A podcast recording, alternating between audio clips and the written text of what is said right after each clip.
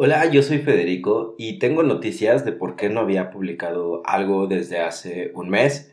Pero antes, si esta es la primera vez que escuchas este podcast, quiero decirte que en cada episodio comparo dos formas distintas de un mismo enunciado para que puedas observar cómo ligeras variaciones gramaticales pueden modificar la forma en que un mensaje es percibido. Ahora sí, quiero platicarles que ya finalmente terminé de escribir el libro de español que comencé hace un poco más de dos años. Se llama Spanish Thinking from Grammar to Perception for English Speakers y en él analicé las formas en que los hispanoparlantes hacemos uso de los elementos gramaticales, preposiciones, artículos y pronombres para crear mensajes que llevan nuestra imaginación hacia escenarios complejos implícitos en nuestras historias. Con él espero tengan una nueva herramienta para descifrar expresiones que parecerían no tener lógica. El libro está en idioma inglés y por ahora está en proceso de autorización para impresión. Ya en unas semanas estará listo para ser adquirido. En el episodio de hoy vamos a comparar los enunciados soy casado y estoy casado, los cuales pueden traducirse como I'm married. Como saben, en español tenemos los verbos ser y estar, que se traducen al inglés con el verbo to be.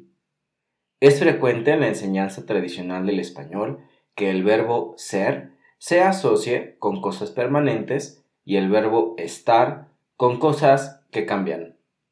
Yo prefiero que mis estudiantes olviden esta asociación porque oculta algo que resulta más interesante e importante para comprender plenamente el español, que son la noción de esencia y presencia. Cuando escuchamos el verbo ser, pensamos en la esencia, que son las características más importantes de algo o de alguien que lo hacen único y cuando escuchamos el verbo estar, pensamos en cómo se manifiesta ese algo o alguien, su presencia. Se dice que el verbo ser se usa para lo permanente porque la esencia de algo o alguien no cambia en ninguna circunstancia, porque se interpreta a través de conceptos mentales. El verbo estar es la forma en que el estado de algo o alguien se manifiesta y se percibe a través de los sentidos, la vista, el olfato, el tacto, el oído o el gusto.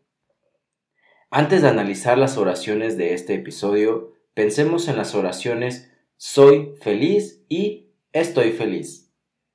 Sí podríamos decir soy feliz en una situación muy triste, porque esa situación no afectaría mi esencia de persona feliz.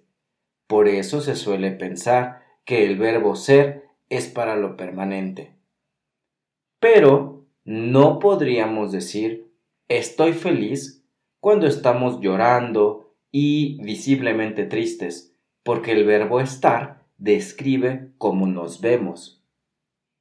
En relación con nuestras oraciones de hoy, soy casado comunica las responsabilidades, limitaciones, oportunidades de ser una persona casada. Cosas conceptual, conceptuales, mentales. Y estoy casado comunica las partes físicas de ese matrimonio, los cuerpos de las personas, los papeles firmados, las propiedades en común, etc. Notarás que en español muchas veces hacemos distinción entre lo mental y lo físico, lo conceptual y lo práctico. Y por eso, naturalmente, tenemos dos verbos, ser y estar. Esto ha sido todo por hoy.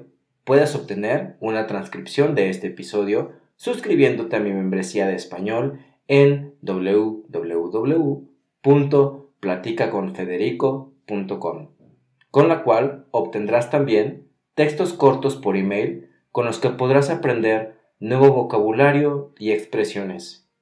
Muchas gracias por haberme escuchado y que tengas una buena semana.